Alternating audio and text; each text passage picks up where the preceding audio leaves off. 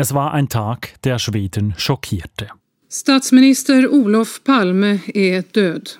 So klang es damals im schwedischen Fernsehen. Ministerpräsident Olof Palme ist tot. Was ist passiert?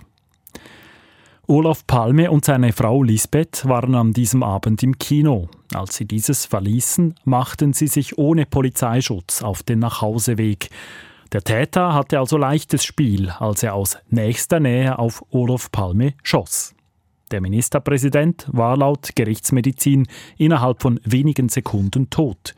Seine Frau wurde nur leicht verletzt. Und obwohl Lisbeth Palme den Täter aus nächster Nähe sah, ist bis heute unklar, wer der Mörder ist. Verdächtige gab es im Lauf der Zeit mehrere. Die Ermittlungsbehörden lieferten sich aber auch einige Fehler. Es begann schon in der Tatnacht.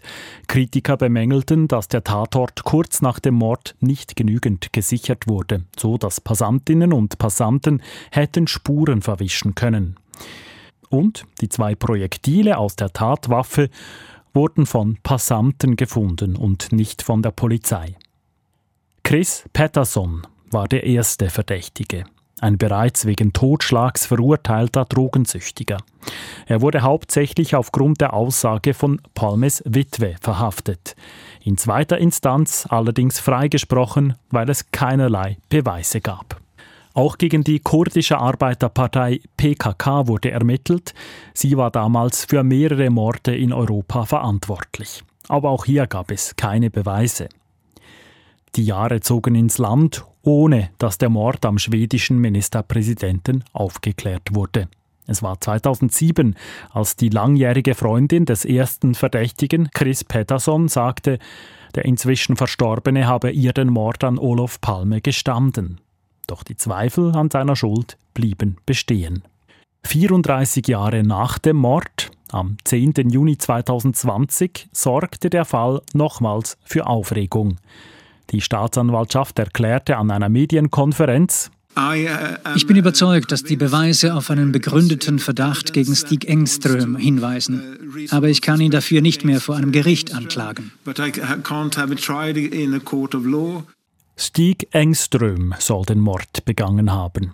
Engström, erster Zeuge am Tatort, bekannender Palmehasser und seit 20 Jahren tot. Neue Beweise gibt es allerdings nicht. Fall geschlossen. Ein dürftiges Ergebnis, die Zweifel bleiben bestehen.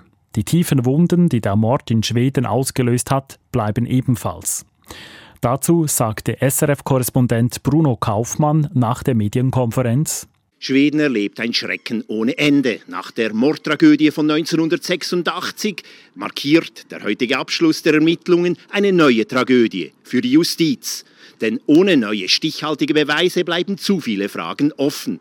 Das bedeutet aber auch, dass all jene, die den Mord an ihrem Ministerpräsidenten nicht einfach einem Gelegenheitsverbrecher wie zunächst oder jetzt einem bürgerlichen Palmehasser zuschreiben wollen, sondern dunklen Geheimaktionen auf der Spur sind, einfach weitermachen.